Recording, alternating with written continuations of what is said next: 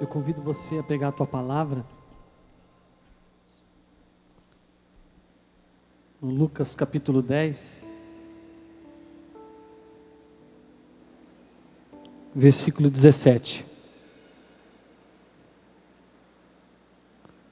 Lucas capítulo 10, versículo 17.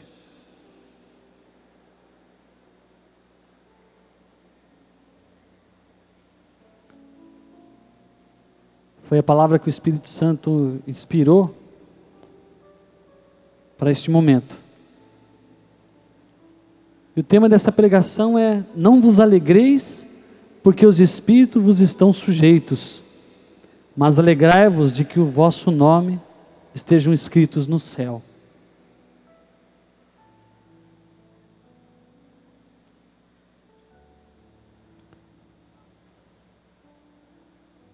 Lucas capítulo 10, versículo 17.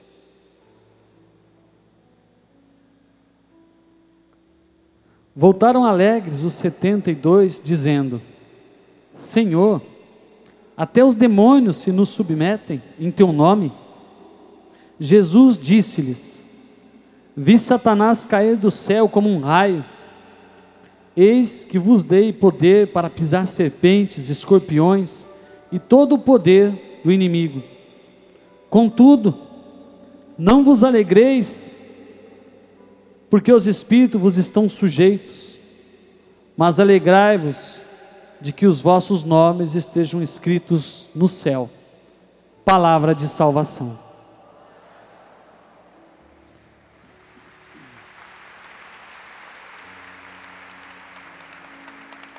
Foi falado tantas vezes nesse acampamento já da alegria né, da alegria em Deus, da alegria do mundo. Então nós vamos terminar essa nossa manhã fazendo uma reflexão sobre esta palavra. Eu quero convidar você a acompanhar junto comigo, tá? Os momentos são construídos, irmãos. Claro que Deus quer derramar sobre nós a graça dele, mas precisa da minha abertura, do meu entendimento, né? da minha busca, do meu desejo é uma soma, é um encontro entre a minha vontade e o desejo que Deus tem de santificar a nossa vida. Por isso, vamos construir junto esse momento através dessa palavra. Vamos pensar um pouquinho no contexto dessa palavra, em que contexto que esta palavra foi vivida. Vamos olhar também a visão dos discípulos. Qual era a visão desses discípulos? O que, que eles pensavam? O que, que eles sentiam? Qual era a visão de Jesus para os discípulos? E por último, a visão nossa hoje, o que é que essa palavra tem a ver conosco? Como é que eu posso trazer para a minha vida essa palavra? Por que, que esta palavra está sendo proclamada para mim hoje? Alguém aqui sabia qual era a palavra que ia ser proclamada? Não? Então essa palavra é nossa, não é? Esta palavra é nossa. Eu queria partilhar com vocês também uma situação que eu vivi antes de estar vindo aqui para a Canção Nova. Desde que me fizeram um convite para estar aqui, eu estou orando. Claro, a gente pede, vai pedindo a unção do Espírito. Mas comecei a orar por vocês em determinado momento. Falei, bom, eu já rezei bastante para mim, né? Para me dar coragem, para me dar força. E o Senhor me colocava de rezar para vocês. Falou, reza por eles agora. O que é que o meu povo precisa ouvir? O que é que a, a igreja precisa ouvir naquele momento?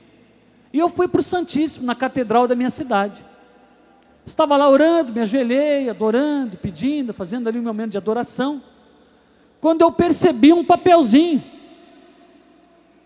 um papelzinho que estava rasgado em cima do, do banco da catedral. E eu meio que sentado em cima dele. A pessoa, né, vamos pensar assim, a pessoa rasgou um pedacinho do folhetim da missa e deixou ali em cima do banco. Humanamente nós podemos falar, passou algum irmão lá e rasgou lá um pedaço da, da oração do folheto da missa e deixou lá. Espiritualmente nós acreditamos no quê? Deus falou comigo. Olha o bilhetinho que ele mandou para a igreja que está reunida aqui hoje. E a graça é que confirmou tudo aquilo que eu estava meditando e preparando para esta palavra. É uma oração do folheto da missa, não sei nem que parte que é, mas é uma oração do presidente. Diz assim: Fazei que todos os membros da igreja, à luz da fé, saibam reconhecer os sinais dos tempos e empenhem-se. Olha a palavra. Fazei que todos os membros da igreja, à luz da fé, saibam reconhecer os sinais dos tempos e empenhem-se.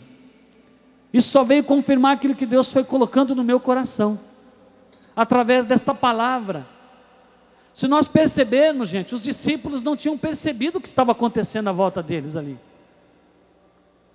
Os discípulos não estavam dando conta do que é que estava acontecendo na vida deles. A palavra diz que eles voltaram alegres. Por que, que voltaram alegres? Da onde eles voltaram? É importante a gente entender o contexto dessa palavra. Eles tinham sido, tinham sido enviados dois a dois para anunciar o Evangelho. O plano de Deus estava se realizando ali no meio deles. A profecia estava se cumprindo no meio daquele povo, junto dos discípulos ali, e eles não estavam percebendo a real situação. Quantas vezes Jesus chamou à parte aqueles que ele amava para dar formação para eles? Quantas vezes que nós lemos na Sagrada Escritura que ele chamava para estar no monte para estar com ele aqueles que ele amava. A palavra diz, no Evangelho de São Marcos, capítulo 3, chamou para estar em sua companhia aqueles que ele quis.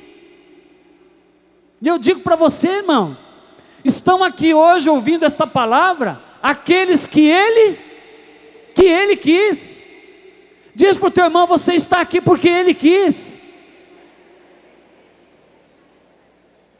Repito, não é só vontade nossa, tem uma graça acontecendo. Deus inspirou você a estar aqui porque quer falar com você. Nós estamos no monte, gente.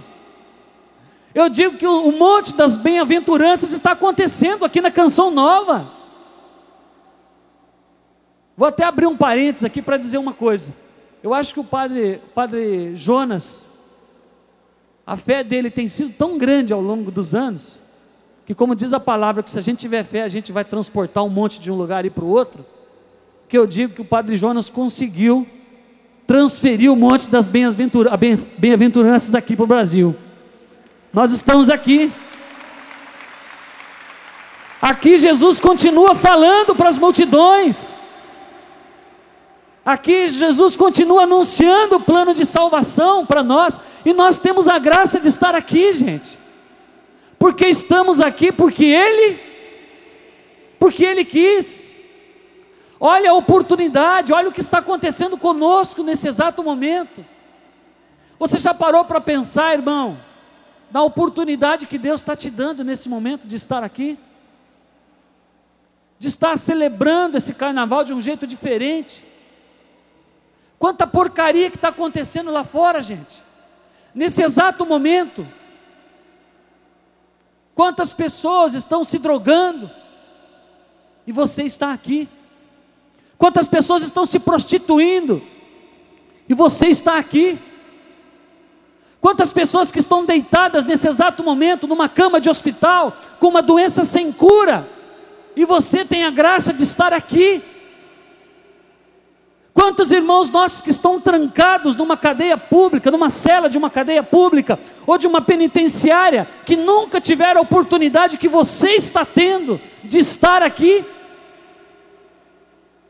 Quantas pessoas lá fora daria tudo para ter metade da metade da metade das coisas que você tem, da inteligência que você tem, dos dons que você tem, da família que você tem, da casa que você tem? Da comida que você come. Olha a oportunidade que Deus nos dá hoje de estarmos aqui. Olha que oportunidade. Me faz lembrar de um cara, de uma historinha, que vivia reclamando da vida dele. Você já viu alguém assim? Não vai olhar do lado, hein? Quem reclama só anda para. reclama, reclama, reclama. Tem gente que vive assim, ele acorda reclamando. Não é assim, gente? Tem gente que se, se você encontrar com ele dez vezes no dia e perguntar para ele como é que ele está, ele vai dizer, estou bem, mas, mais a minha dor nas costas, mais a minha dor na perna, mais a minha dor de cabeça, mais a minha rinite, a minha esquisitice, a minha. Ele tem sempre um mais, né? Ele acorda, a primeira coisa que ele faz é pegar a caneta e frisar o que é negativo na vida dele. Deixa eu marcar para mim não esquecer. Então esse cara vivia reclamando da vida dele. Ele estava cansado da esposa. Ele estava cansado da empresa dele. Ele estava cansado dos filhos dele. Tá cansado, estou cansado, não aguento mais. Um dia, gente, disse que ele acordou, estava deitado numa cama gelada e disse que um anjo na frente dele. Vai vendo.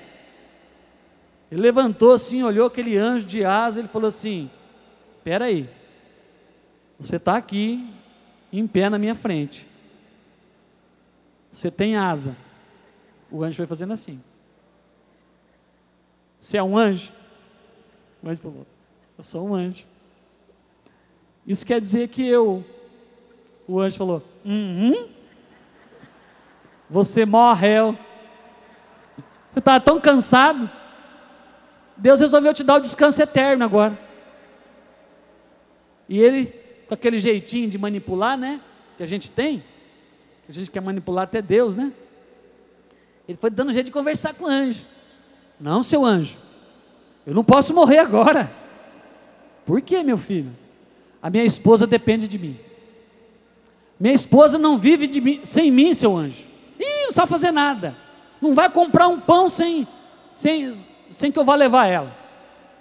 E não faz nada sem mim, sabe? Número de conta, tudo, eu sei de tudo, ela não sabe de nada. Minha esposa não vive sem mim, definitivamente, não posso morrer.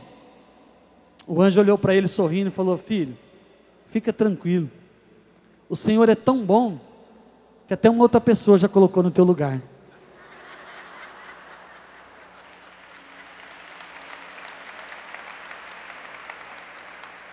Ele olhou para o anjo assim: que isso?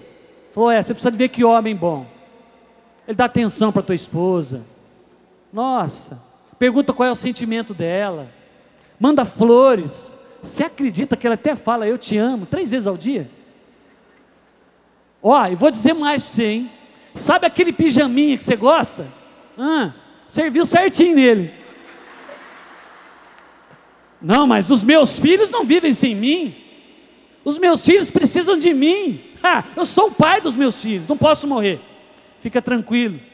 Esse homem é tão bom que até os teus filhos ele assumiu. Leva na escola. Para para brincar com os teus. Você acredita que ele tem a ousadia o atrevimento nesse mundo, onde tempo é dinheiro, de parar, de não ir trabalhar para brincar com teus filhos? Que homem! Que homem que o Senhor. Mas o Senhor é bom demais. O anjo falava entusiasmado. O Senhor é bom demais. Fica tranquilo. Tem gente cuidando da tua mulher, tem gente cuidando dos teus filhos. E o rapaz foi ficando triste, né? Não, mas peraí, a minha empresa fui eu que fundei. Fui eu que fundei a minha empresa. Minha empresa não vive sem mim. Ela é totalmente dependente de mim, a minha empresa. Fica tranquilo, meu filho. Esse homem também é um ótimo administrador de empresas. Você não tem noção, a tua empresa está rendendo muito mais do que quando você estava lá. Que homem justo, que patrão que ele é, ele chega e fala bom dia para os empregados. Ele não chega chutando a porta, ele não é sem educação, ele é justo. Ele ama os, os funcionários dele. E ele foi ficando desesperado porque tinha acabado o argumento. E eu não posso morrer, eu não posso morrer, eu não posso morrer. Não, eu não posso morrer, eu não posso morrer. De repente ele acordou, a esposa dele chacoalhando ele. Meu bem, você teve um pesadelo? As lágrimas correram. Ele olhando para a esposa disse: Não, meu amor, eu tive uma nova oportunidade.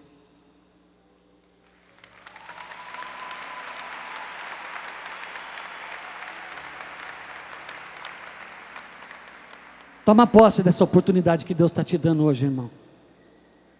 Daqui a pouco você vai voltar para casa, acabou o acampamento. O que é que nós vamos levar?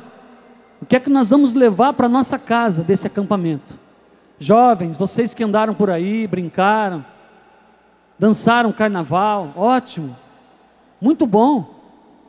Você pai, você mãe, você cristão que está aqui, eu acredito que você veio para ouvir a palavra do Senhor, mas o que é que nós vamos levar dessa experiência, gente? O que é que você vai levar para a tua casa? É roupa suja só? Você vai levar foto? É foto que você tirou com fulano, com Beltrano? O que é que nós vamos levar para nossa casa, gente? Nós estamos deixando as nossas experiências ficar na foto. Tem gente, se pudesse colocar na parede da casa dele diploma de encontro e curso, experiência de oração que ele fez, não tinha parede mais. De tanto curso que ele fez, de tanta experiência que ele fez, de tanto acampamento que ele foi. Só que a vida dele fica parecida com essa música, ó.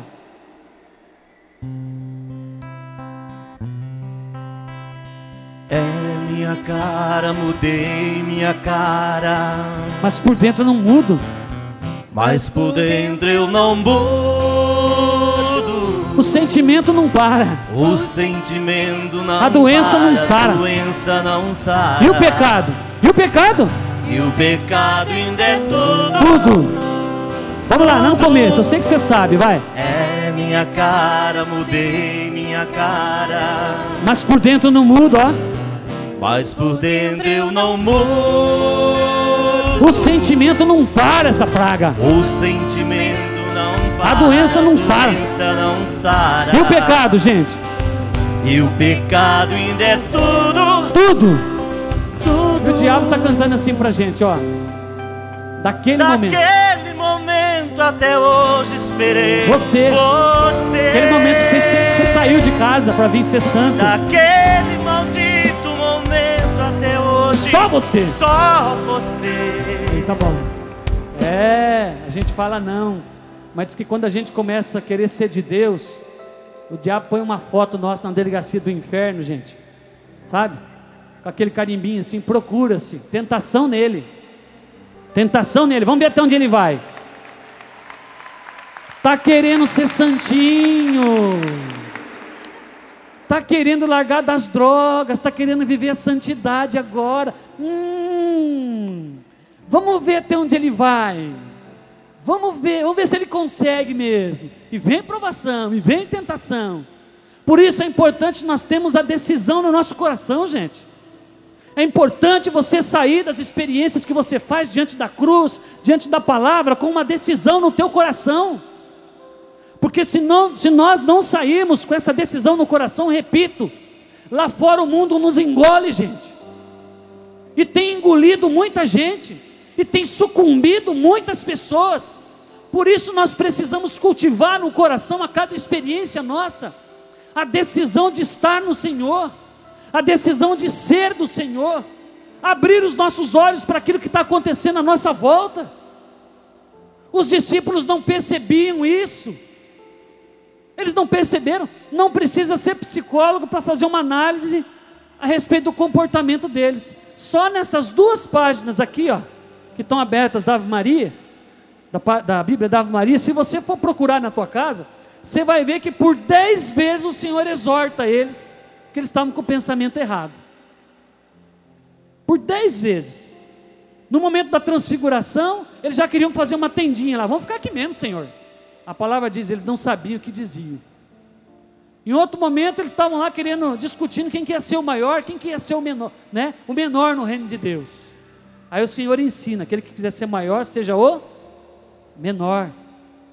No outro momento, eles não foram aceitos lá no, no meio dos samaritanos, e eles foram perguntar para Jesus: Jesus, o senhor quer que a gente mande descer fogo sobre eles? Não sabeis que o filho do homem não veio para perder ninguém, mas para salvar todo aquele que crê? Então não precisa ser psicólogo para estar entendendo que o olhar deles estava distorcido. O olhar dele estava distorcido. Gente, o Deus da misericórdia está na frente, estava na frente deles. E eles estavam eh, alegres por conta do poder sobre os espíritos imundos.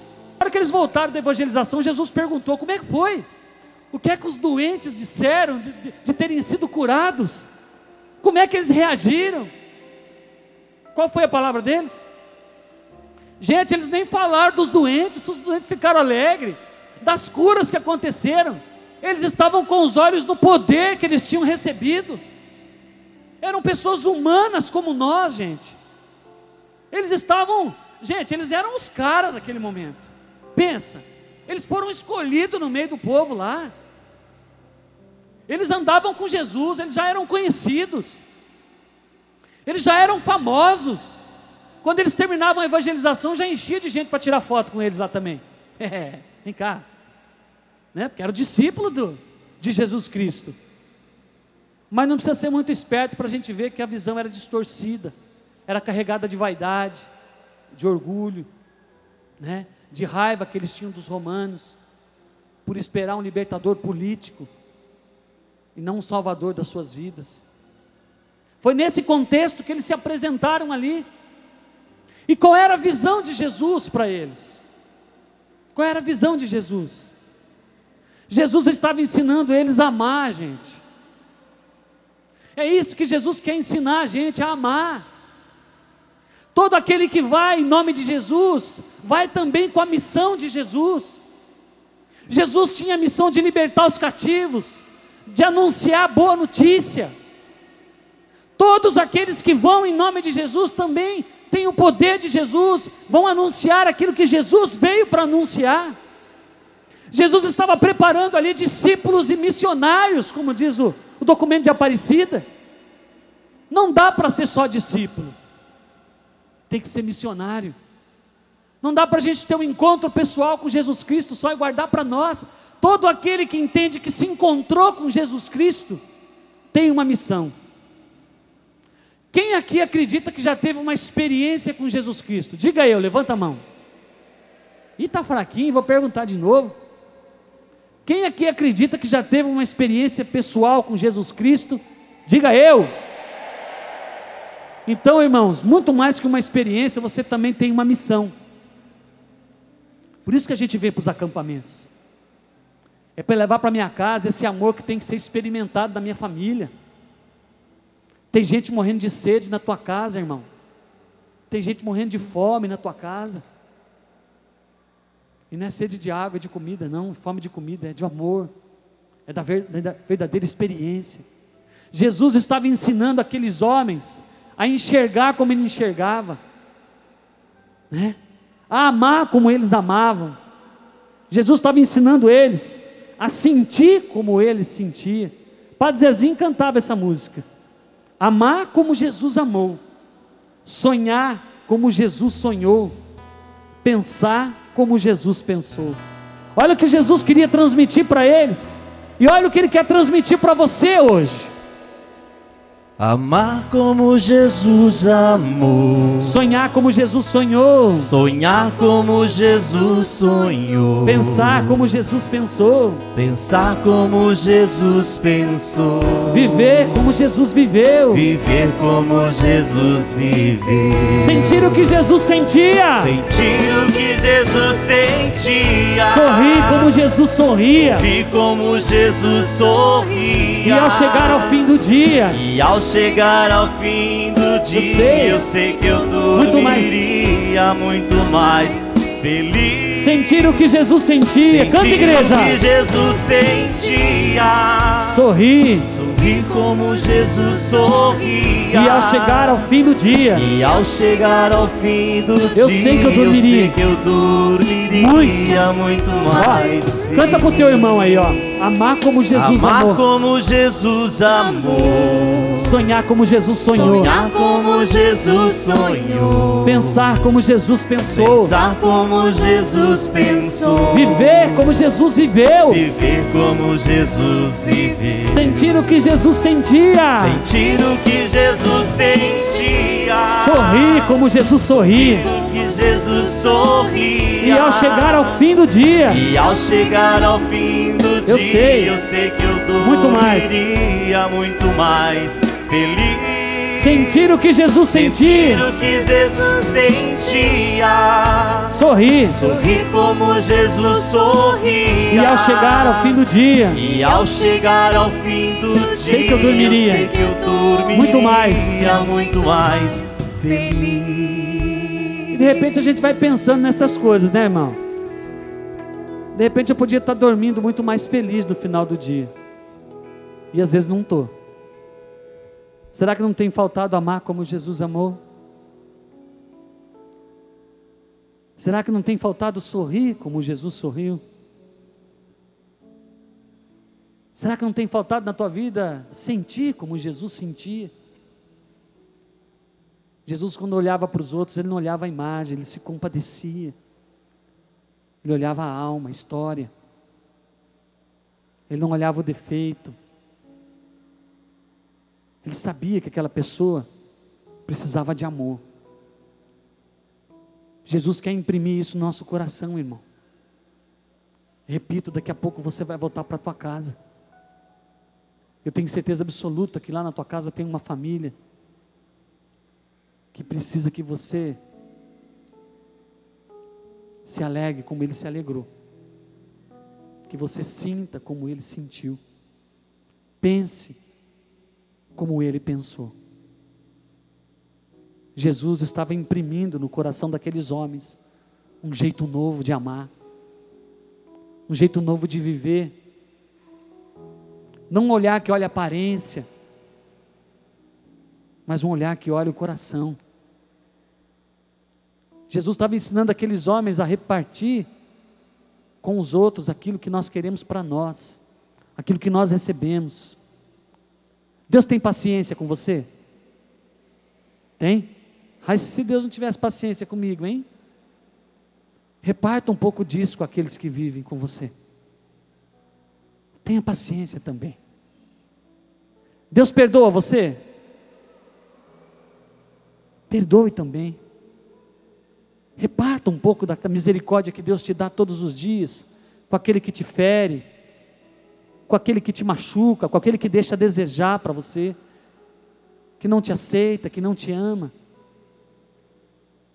Jesus é tolerante com você? Seja tolerante com o outro. Leve para a tua casa nesse acampamento muito mais do que um versículo gravado num caderno. Leve atitudes, pequenos gestos, gente. Nós fazemos grandes transformações. Repete comigo assim, ó. Pequenos gestos, pequenos gestos grandes, transformações. grandes transformações. Grava essa, ó. Pequenos gestos, pequenos gestos grandes transformações. Grandes transformações. Há um tempo atrás eu encontrei, encontrei com uma esposa de um homem que fez uns acampamentos nossos lá. E a mulher dizia assim: O que, que vocês fizeram com meu marido? Meu Deus, o que, que vocês aprontaram com meu marido? Eu já fiquei assustado, né? Falei, ai meu Deus, deve ter passado do ponto. Tem uns que passam do ponto nos encontros, né? Ai, passou do ponto. Ela olhou para mim e falou assim: Meu marido é outro. Meu marido está arrumando a cozinha para mim agora. Rapaz, o barrigudo só sentava na frente da televisão, tinha que levar comida para ele todo dia. Ele está arrumando cozinha para mim, olha gente. Pequenos gestos, grandes transformações. Não complica o amor na tua vida. Um bom dia que você fala, um sorriso que você dá. Nós estamos sorrindo para todo mundo, mas não estamos sorrindo para as pessoas que mais precisavam do nosso sorriso que mais você tem uma paciência danada com o teu patrão, né? Que é teu patrão. Mas não tem com teus filhos. Não tem com teu irmão, com a tua mulher. Você é tão educado que teu vizinho fala bom dia, porque é teu vizinho. Mas não é com aqueles que precisam da tua educação. Então está chegando a hora da gente voltar para casa desse acampamento. E é importante a gente abrir os nossos olhos para aquilo que Deus quer comunicar para nós, gente. Os apóstolos não perceberam isso. Os olhos deles estavam no poder. Na sociedade que nós vivemos hoje, as pessoas também estão com os olhos no poder. Tem gente que vive, que faz da sua vida o sentido do poder. Tem que estar na frente, tem que estar no topo, tem que adquirir sucesso à custa de passar por cima dos outros. O poder tem seduzido muitas pessoas hoje em dia também. Tem gente que faz da sua vida busca pelo prazer pelo ter.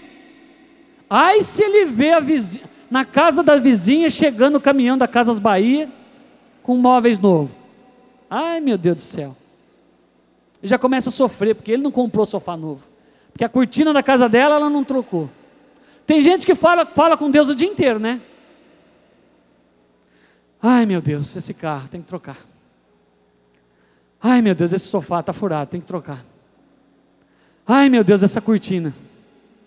Ai meu Deus, ai meu Deus, fala com Deus o dia inteiro, mas sempre sofrendo, não percebendo o positivo na sua vida.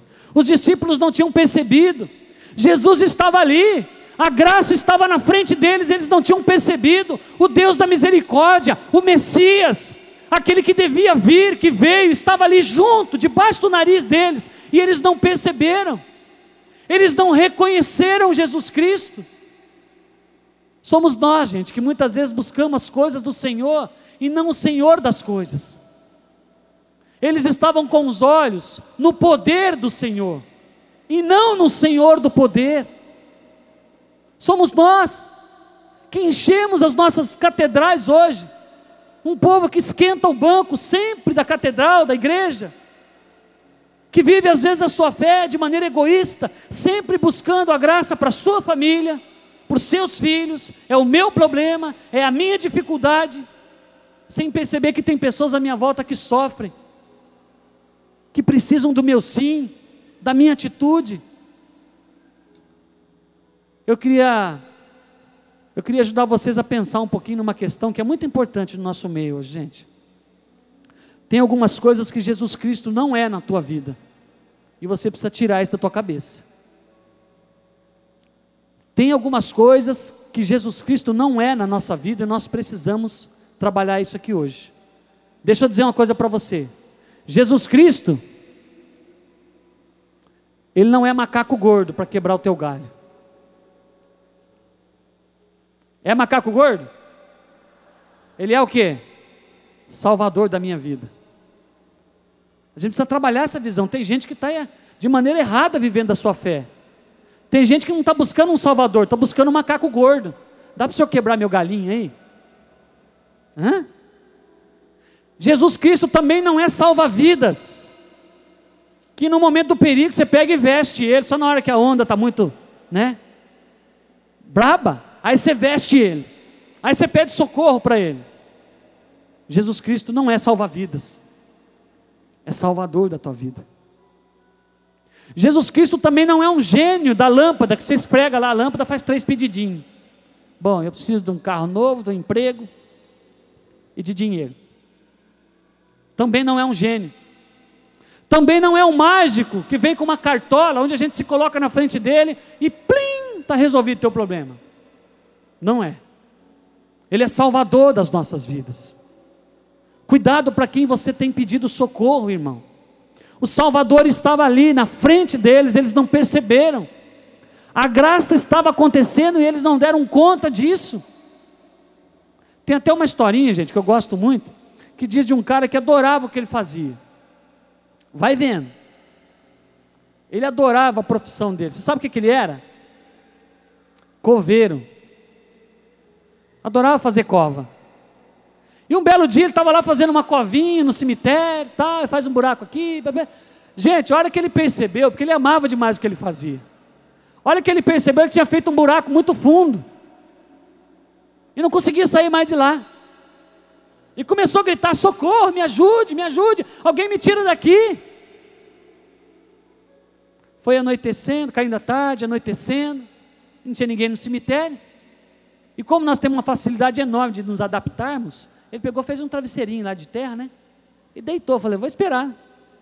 Amanhã eu dou um jeito de sair daqui. E adormeceu. De madrugada, gente, diz a historinha, que apareceu perambulando pelo cemitério um bêbado.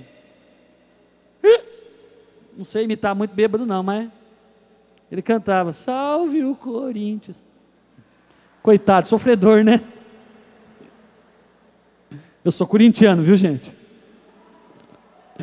E ele cantava ali, sabe, o Corinthians, e lá com o seu litrinho de 51 ali, e soluçando, e de repente o, o coveiro começou a ouvir os passos no cemitério. E começou a gritar: socorro! Alguém me ajude! Me tira daqui, me ajude, eu estou aqui embaixo, socorro! Me salva! O bêbado, ao ouvir aquela cova aberta, aquele monte de terra ali, ele olhou e falou assim: Meu mortinho querido, quem foi que te descobriu, meu filho? Espera aí que eu vou cobrir você de novo. E cobriu o morto, o, o coveiro. Para dizer para mim e para você o quê? Cuidado para quem você pede socorro, meu irmão. Cuidado. Cuidado para quem você está gritando. Porque de repente a situação que você tem vivido e onde você tem buscado socorro, justamente é o que está te enterrando.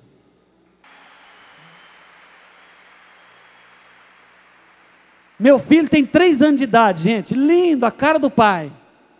Pensa no menino bonito. Já sei, importante é ter saúde, né? Meu filho ficou preso outro dia na guarda da cama, entre a guarda da minha cama e a parede do meu quarto. Engraçado que ele começou a gritar: Socorro, me ajude! Me ajude, alguém me ajude, me tira daqui, me tira daqui. E eu parei na frente dele e falei: Escuta aqui, meu filho, se vira, ninguém mandou você entrar aí. Sai fora daí agora você. Ninguém mandou você subir aí. E olha que a criança olhou para mim e disse: Gente, estendeu a sua mãozinha de criança. Eu queria dizer isso para você, que é a convicção que nós devemos ter diante do Senhor e diante de Jesus. Ele estendeu a sua mãozinha de criança inocente para mim, em minha direção, e disse: Mas papai, eu sou seu filho, papai. Eu sou seu filho, papai, me ajude.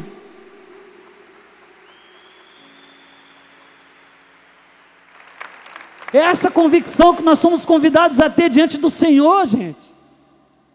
É essa convicção, essa certeza que você é convidado a ter diante das tuas dores, diante das tuas situações. Se coloque diante do teu Deus e diga: Eu sou teu filho. Me socorre, Senhor, me socorre. Mas os discípulos não perceberam isso. E o que é que tem a ver isso conosco, gente? Nós que estamos aqui na Canção Nova. O que, é, o que é que essa palavra tem a ver com a minha vida? Com a minha vida? Com a sua vida? Será que não é você que precisa perceber a presença do Senhor na tua vida? Será que não é você que tem desfocado o teu olhar? Será que não é você que tem olhado demais para os teus problemas, ao invés de olhar para o Deus dos teus problemas? Será que não é você que tem olhado demais para as coisas do Senhor, ao invés de olhar para o Senhor das tuas coisas? Aonde tem estado os teus olhos, irmão? De verdade, na tua caminhada, na hora das tuas dores, na hora que as coisas não dão certo, onde é que você tem olhado?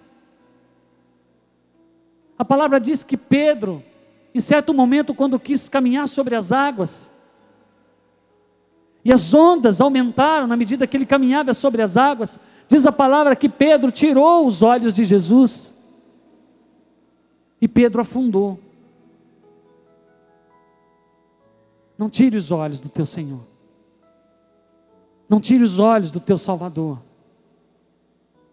Leve isso para tua casa, essa certeza de que você tem um Pai que te ama de que você tem um Deus que deu a vida por você, e não é que deu a vida, não. Jesus continua dando a vida por você todos os dias. Todos os dias Ele vai dando a vida, Ele vai dando a vida para mim e para você. Aonde andam os teus olhos? Eu convido você a fechar os teus olhos por um instante.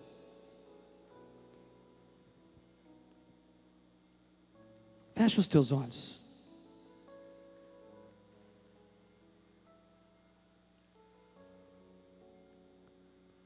Qual é a dificuldade maior que você tem enfrentado na tua vida? Qual é a situação que tem promovido tristeza na tua vida? Qual é a situação que tem tirado a tua alegria, Pai? Alegria de estar em família, alegria de passear com teus filhos, alegria de estar com a tua esposa. Qual é a tua situação, mulher, que tem tirado a tua alegria? Alegria de estar de mãos dadas com teu marido, com os teus filhos.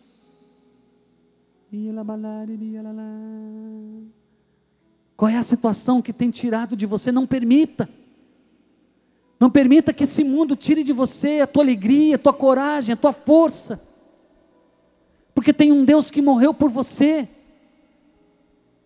Qual é a situação que tem tirado de você a tua alegria? Identifica ela. Dê um nome para ela. É importante você dar um nome para ela.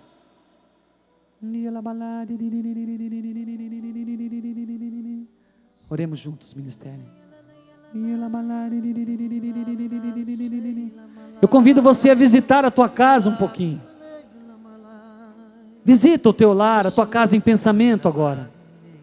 Lá onde moram os teus mais queridos. Lá onde você é convidado a sentar com alegria à mesa.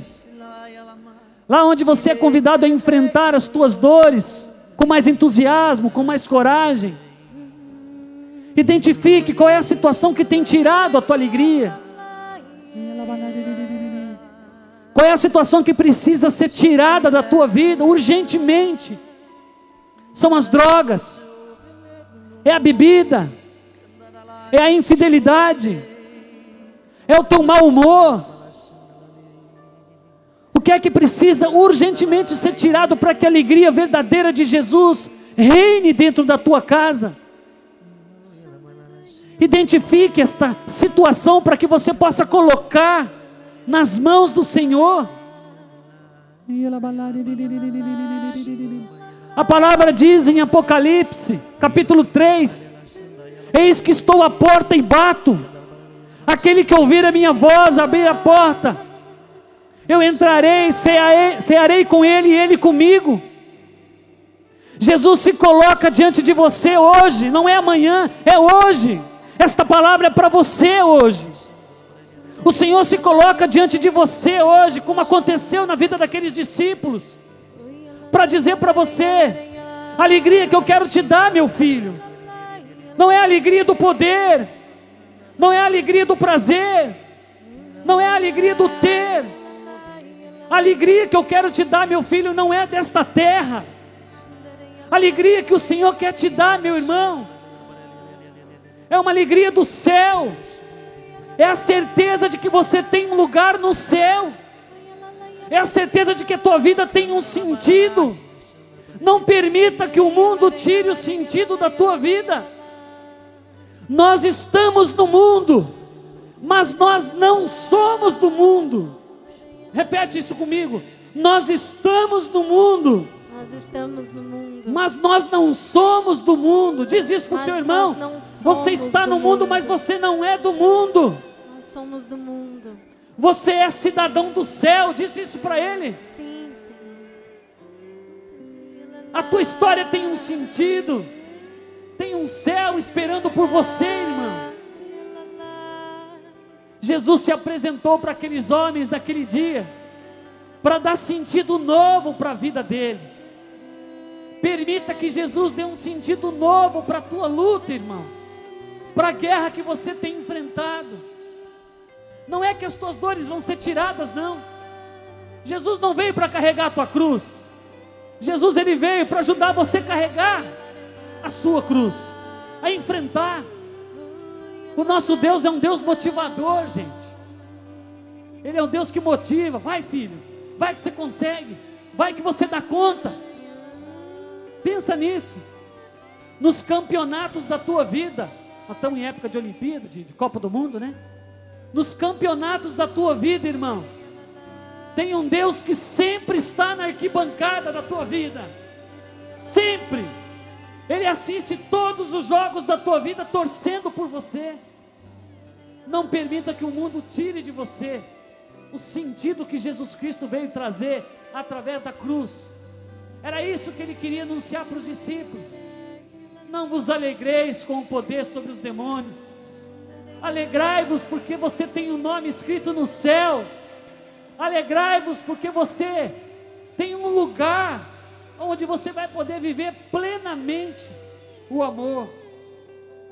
Fecha os teus olhos, Igreja Católica. Põe a mão no teu coração por um instante. Permita que Jesus entre na tua vida hoje. Jesus se apresenta hoje através da palavra. e fala para você: Deixa eu entrar, filho. Deixa eu dar sentido novo para a tua luta, sentido novo para a tua guerra. Deixa eu lutar junto com você, meu filho. Cheguei agora, estou à porta e peço entrada. Cheguei agora, Estou à porta. estou à porta e peço entrada. Vim para ficar na tua casa. Vim pra ficar na tua casa, estou aqui. Sentar-me à mesa. Sentar-me à mesa. E partilhar a nossa vida. A nossa vida. Na intimidade, revelar meu coração. Na intimidade. Revelar. Revelar meu coração.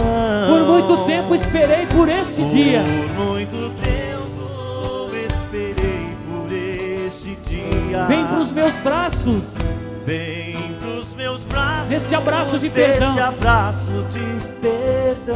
Não me importa se tu tens as mãos vazias. Não me importa se tu tens as mãos vazias. Eu sou Jesus e quero estar junto de ti. Eu sou Jesus e quero estar junto. de Juntos ti. agora, bem forte. Cheguei agora. Canta Igreja Católica. E agora Estou à porta. estou à porta e peço entrada.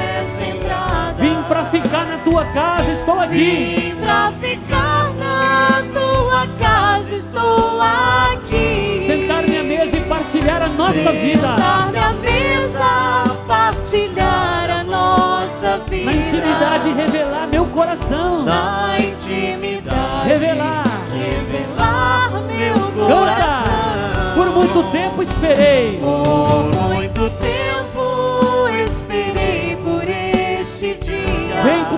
braços. Vem pros meus braços. Neste abraço. Neste abraço de perdão. Não me importa se tu tens as mãos vazias. Não me importa se tu tens as mãos vazias. Eu sou Jesus e quero estar junto de ti. Eu sou Jesus E quero estar. e quero estar junto de ti. E vamos orar nessa palavra agora. Vai ficando em pé.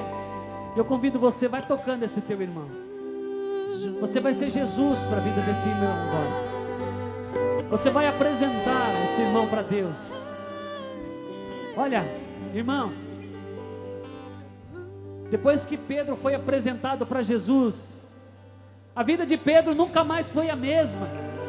Nunca mais. Quem apresentou Pedro para Jesus foi André, o irmão dele. Por isso você vai ser André agora para essa pessoa que está do teu lado. Se você não sabe o nome dela, você pergunta.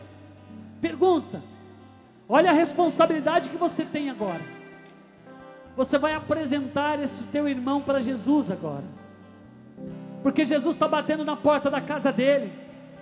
E ele precisa ouvir Jesus. Esse teu irmão não veio aqui à toa. Ele está aqui porque ele precisa. Por isso, vai soltando a tua voz agora e vai pedindo. Vai pedindo por ele.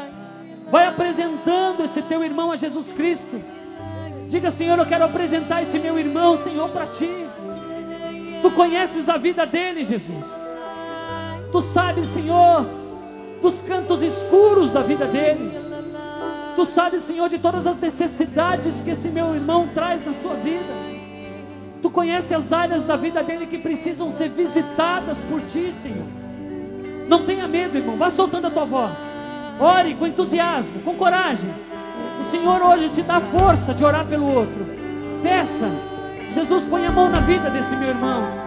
Se compadece desse meu irmão, Senhor. Entra, Jesus, na vida dele, Senhor. Senhor, visita, Senhor, os áreas, as áreas doentes da vida desse meu irmão, os cantos escuros, Senhor. Liberta esse meu irmão de toda maldade, Senhor, de toda falsa alegria, de toda impureza. Tira, Senhor, toda promiscuidade do nosso meio. Tira todo espírito de luxúria. Tira, Senhor, todo espírito de contenda, de brigas, de rivalidades. Senhor, tira toda alegria falsa de dentro da nossa vida, Senhor. De dentro da nossa casa, Senhor. É Jesus que bate na tua porta, irmão. Deixa Jesus entrar. Deixa Jesus entrar. Vai dizendo isso pro teu irmão. Deixa Jesus entrar na tua vida. Deixa Jesus entrar na tua vida. Permita Jesus ser o Salvador da tua vida, o Senhor da tua vida. Estou à porta e peço entrada. Vim para ficar na tua casa. Vim pra ficar na tua Estou casa. aqui. Estou aqui. Sentar-me à mesa e partilhar a nossa vida. Sentar-me à mesa, partilhar a nossa vida. Intimidade, revelar meu coração. Na intimidade. Revelar. Revelar meu coração. Por muito tempo esperei por este dia. Por muito tempo esperei por este dia. Vem pros meus braços deste abraço de Vem perdão. pros meus braços deste abraço de perdão. Não me importa se tu tens as mãos Não vazias. me importa se tu tens Jesus.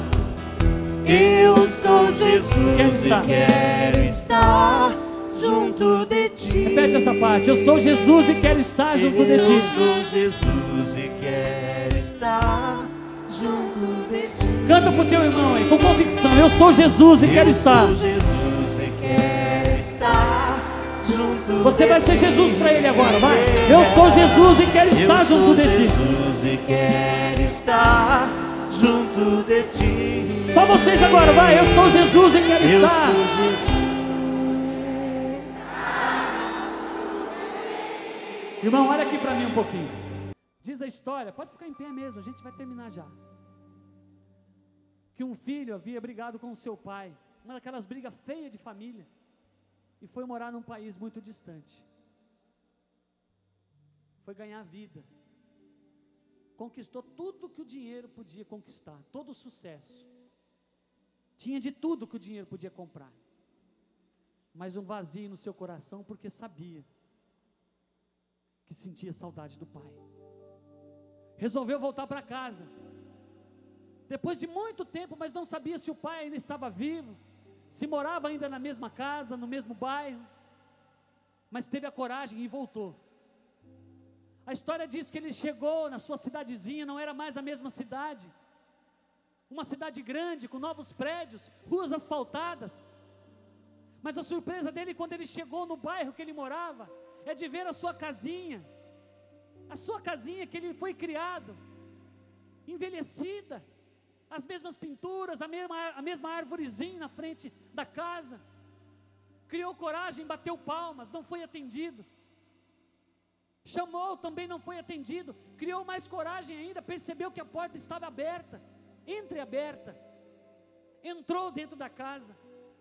E a surpresa daquele homem é de perceber que ele estava de volta na sua casa, os mesmos móveis, os mesmos quadros na parede, ele havia voltado para sua casa. Mas será que o seu pai estava vivo? Criou mais coragem ainda e foi direto no quarto do pai. E encontrou ali um senhor de cabelos grisalhos, deitado e dormindo. E diz a história que naquele encontro lindo entre pai e filho, onde as lágrimas rolaram, o pai dizia para ele: Meu filho, é você mesmo, é você mesmo que voltou, meu filho, eu não acredito. E o filho faz uma pergunta estranha para um pai, depois de tanto tempo longe: Papai, o senhor não tem medo de deixar a porta aberta, papai? E o pai olhou para o filho e disse: Sabe o que é, meu filho? Depois que você foi embora, eu nunca mais fechei a porta da minha casa. Eu não sei qual é a distância que você está de Deus, irmão. Eu não sei qual é a distância que você está do teu pai, da tua fé e da tua igreja. Mas volta, volta hoje. Diz isso para a pessoa que está do teu lado: volta para casa, volta para o teu Deus. Por muito tempo, Por muito tempo Esperei. esperei por este dia. vem para os meus braços. Vem pros meus braços deste abraço de perdão. Não me importa se tu tens as mãos Não vazias. me importa se tu tens as mãos vazias. Eu sou Jesus.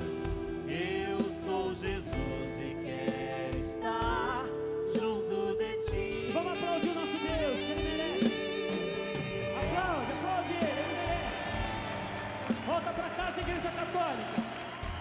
Volta para incendiar a tua paróquia, a tua casa, o teu lar, a tua família. Volta. Estou a porta e peço entrada. Vim para ficar. Vim pra ficar. cada tua casa estou. Sentar-me à mesa. Sentar-me à mesa. E partilhar. Partilhar a nossa vida. Na intimidade. Na intimidade. Revelar meu coração. Revelar o coração. Amém.